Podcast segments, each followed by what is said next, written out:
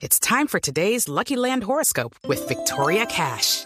Life's gotten mundane, so shake up the daily routine and be adventurous with a trip to Lucky Land. You know what they say. Your chance to win starts with a spin. So go to LuckyLandSlots.com to play over 100 social casino-style games for free for your chance to redeem some serious prizes. Get lucky today at LuckyLandSlots.com.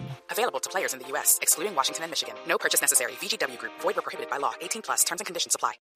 El padre Alberto Linero es periodista y también está en Mañanas Blue. 6 de la mañana, 43 minutos. No sé nada de moda. La verdad, ese tema me interesa muy poco. Normalmente no sé qué colores combinan, ni sé cuáles son las exigencias del glamour ni la etiqueta para el modo de vestir. La verdad, me visto con libertad y pensando más en mi comodidad que en los juicios que los otros pueden hacer sobre mis criterios estéticos. Siempre he sido libre y creo que uno se debe vestir como quiere y puede. Respeto a las personas que conocen bien este tema de la moda y busco su ayuda en los momentos en los que es sumamente necesario. Entiendo que no se puede ir vestido como para un partido de fútbol a un concierto de ópera, ni se puede ir desnudo a una celebración religiosa, porque la verdad hay que respetar a los otros y las dinámicas sociales. Pero eso sí, con ese respeto mínimo, todos tenemos derecho a expresar nuestra identidad en el marco estético que se nos antoje. No olvidemos que la estética es identidad, es comodidad, sí, es la expresión del ser.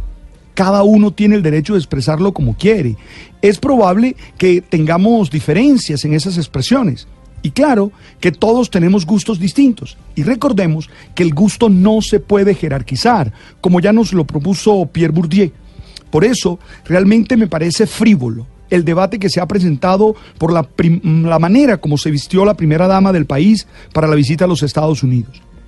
Sí, la primera dama, María Juliana, lució un look creado por la Casa Leal de Caret que consistía en un vestido corto de manga larga, blanco con líneas negras a los costados, acompañado por una chaqueta de manga corta azul claro. Eso ocasionó una ola de críticas porque a muchos les pareció feo e inapropiado. He leído en las redes sociales los comentarios más extraños, más ofensivos, más ocurrentes y claro, lleno de esa picardía típica de nosotros. Vuelvo a insistir, yo no sé nada de moda y la verdad no es un tema que me interesa, pero me parece que en un país como el nuestro, donde hay tantos problemas profundos y reales, problemas realmente fundamentales como la pobreza, la inequidad, el narcotráfico, la muerte de los líderes sociales, los daños ecológicos, no vale la pena concentrarnos en este tema. Que nos quede claro, complacer a todo el mundo no es posible, y mucho menos en la manera de vestir.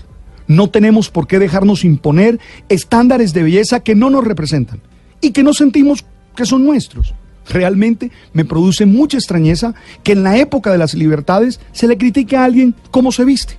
Si hay algo en lo que la libertad tiene que quedar supremamente definida y defendida es en el plano de lo estético. Sí, que cada uno se vista como quiere y puede.